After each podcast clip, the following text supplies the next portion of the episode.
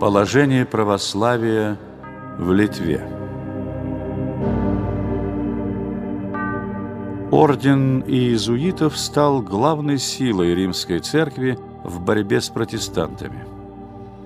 Благодаря суровой дисциплине воины Христовы сумели в короткие сроки не только остановить реформацию, но даже значительно уменьшить ее влияние на европейские державы. Протестанты, притесняемые воинствующим орденом, бежали на пока еще свободные от его влияния территории. В середине XVI века они охотно селились в польско-литовском государстве, в котором король Сигизмунд II предоставил всем вероисповеданиям полную свободу. Влияние реформации здесь настолько возросло, что многие приходы римской церкви – во главе с духовенством переходили в протестанство. Пустели монастыри. Монахи женились и возвращались в мир. Известен случай перехода к протестантам даже одного польского католического епископа. Рим забил тревогу. В Польшу и Литву были срочно командированы солдаты папы они сумели с помощью иезуитских методов изменить отношение престарелого короля к реформации.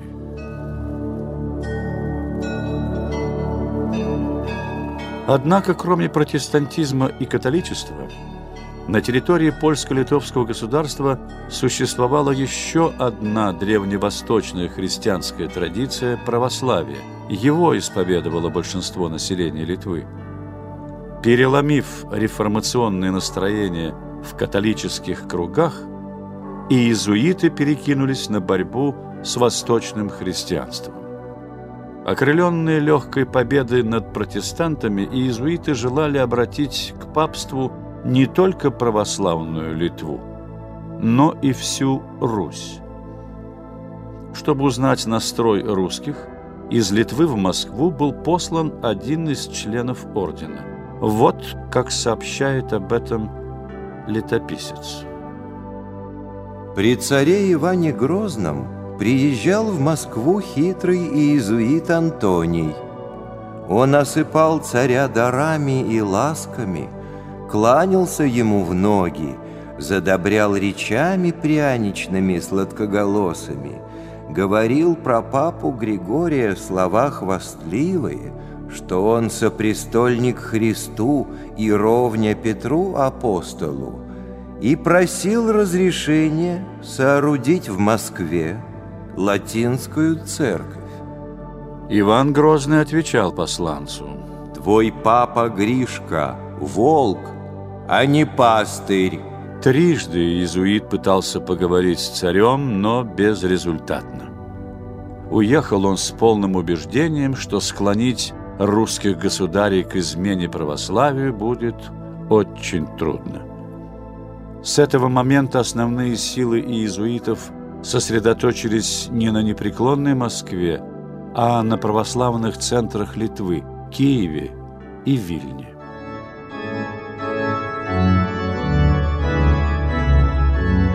Со свойственной им настойчивостью иезуиты смогли проникнуть во все ветви власти польского государства.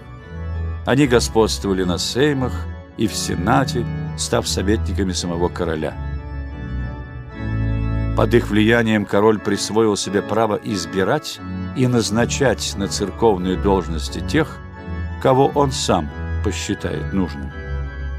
Этим он лишил православных возможности самим избирать себе не только епископов, но и настоятелей монастырей. Таким образом, монастырем, а то и епархией, могли управлять лица не только не принявшие монашество, но даже не православные, добивавшиеся этих мест с одной только целью – пользоваться их доходами. За право владения выгодным монастырем или кафедрой могли вестись настоящие войны.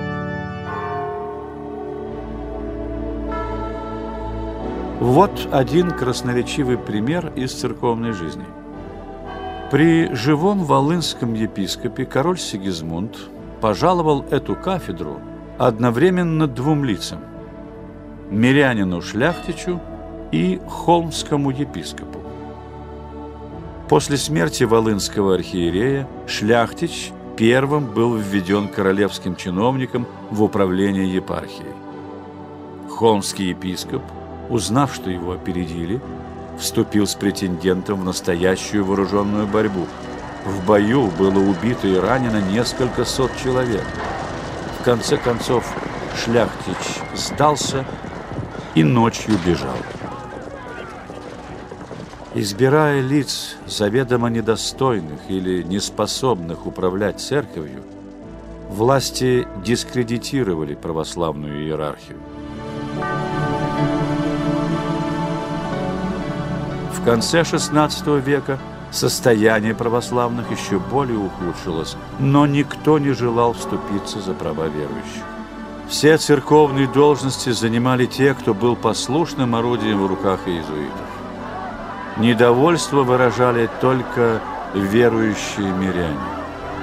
Так присутствовавшие на сейме галицкие дворяне написали нерадивому митрополиту Анисифору укор.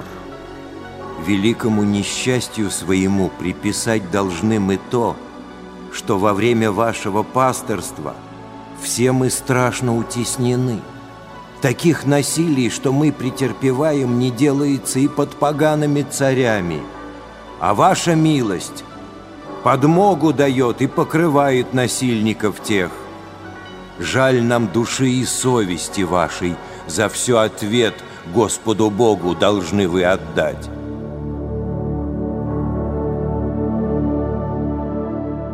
Из-за вмешательства государства в дела церковного управления – в православной церкви воцарилась анархия.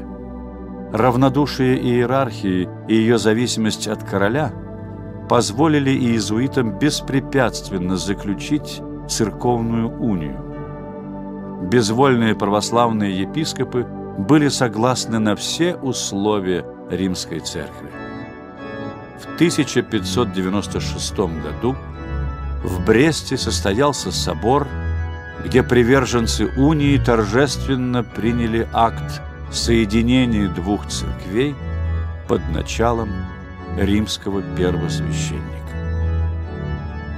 Провозглашение Брестской унии, совершенное в обстановке насилия и лжи, открыло двери правительственным гонениям. Отныне православные приравнивались к государственным преступникам. Однако, несмотря на то, что высшее духовенство перешло к Риму, на защиту православия встали миряне, объединившиеся в братство. Литовская конфедерация братств составила документ, в котором описывала состояние православного населения. Насилие умножаются, особенно со стороны духовенства и некоторых светских лиц римского исповедания – Наши церкви, монастыри, соборы разорены и опустошены. С грабежом и кровопролитием, с неслыханными ругательствами над живыми и мертвыми. Священники наши не могут крестить младенцев, исповедовать умирающих, отпевать мертвых. Тела православных христиан вывозят, как падаль в поле. Закон не блюдет нас – но и православные братства были объявлены мятежными сходками, с которыми необходимо вести борьбу. Иезуиты праздновали победу, но такие преследования только ожесточили православных и привели к еще большему размежеванию двух христианских традиций – западной и восточной.